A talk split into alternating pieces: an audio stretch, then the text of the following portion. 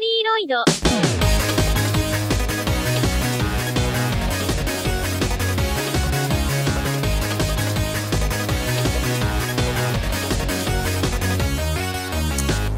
En commençant Historyloid, je savais qu'il y aurait des sujets que je n'allais pas vraiment avoir envie d'aborder.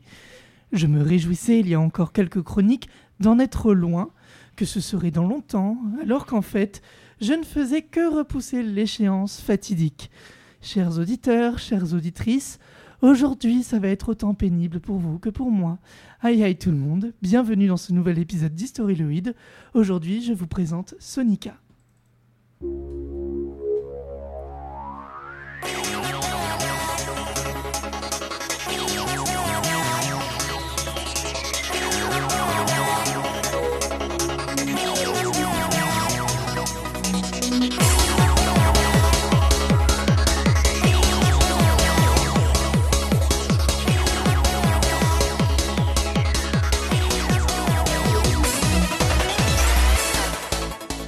On avance enfin dans notre chronologie après avoir stagné pendant si longtemps.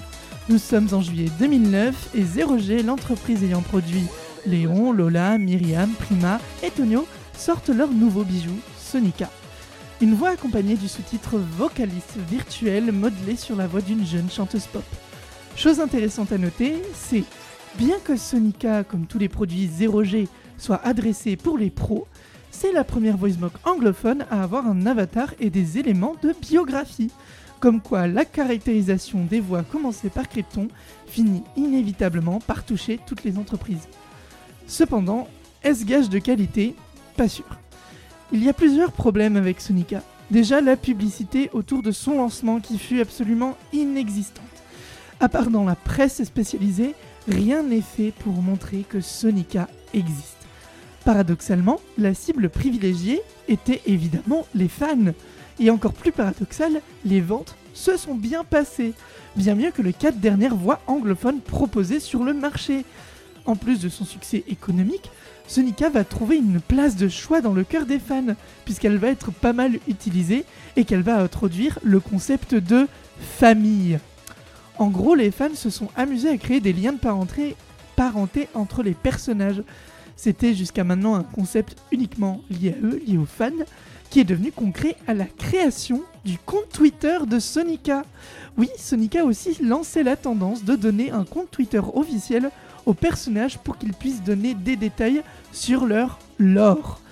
Sonica a donc poussé le concept que Miku avait commencé encore plus loin, mais à la différence de celle-ci, la qualité n'est toujours pas au rendez-vous. Nous arrivons donc sur le Deuxième problème majeur de Sonica, sa voix.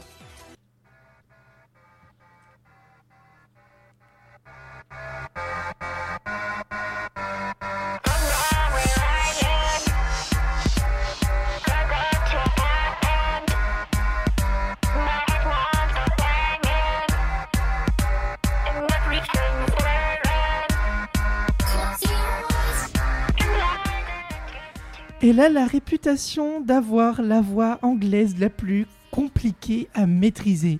Cela est dû à la qualité des enregistrements de sa voix qui ne sont pas justement de très bonne qualité. Trop d'air dans la voix, sonne mécanique et instable, sonne métallique surtout et instable, excusez-moi, malgré une bonne prononciation. Tant et si bien qu'il est difficile de la faire chanter de manière réaliste. Si vous cherchez un peu des chansons avec Sonica sur YouTube, sa voix est très souvent mixée pour de l'électro ou d'autres genres de musique où une voix de robot fait du plus bel effet. Rares sont les compositions qui tentent de la rendre réaliste. Pourtant, Sonica ne s'est pas fait oublier et était censé recevoir une update pour Vocaloid 4. Mais prix de cours 0G annula car euh, il annula tout car Vocaloid 5 avait été annoncé. Ils ont donc préféré se concentrer et se préparer sur cette nouvelle version du logiciel plutôt que de réactualiser ces vieux produits. Pourtant, je pense que Sonica avait toute sa place dans une nouvelle version de Vocaloid. Bien que je n'aime pas sa voix, je dois reconnaître que c'est probablement son archaïsme qui me rebute le plus. Car elle a quand même quelques qualités, comme sa diction et son articulation assez impressionnante pour l'époque, que vous n'aurez de toute manière pas l'occasion de beaucoup entendre étant donné qu'elle est mixée de manière très robotique comme vous pouvez l'entendre actuellement où elle est bourrée de filtres vocales. On quitte cet épisode sur une tentative de la rendre réaliste, malgré tout, mais cette fois-ci en japonais, donc double défi, relevé par le vidéaste et musicien Chisholm. C'est une reprise de Sekan Hiku en anglais Interstellar Flight, originalement chantée par Megumi Nakijima, la donneuse de voix de Gumi, et je vous dis à la semaine prochaine pour un épisode un petit peu plus passionnant.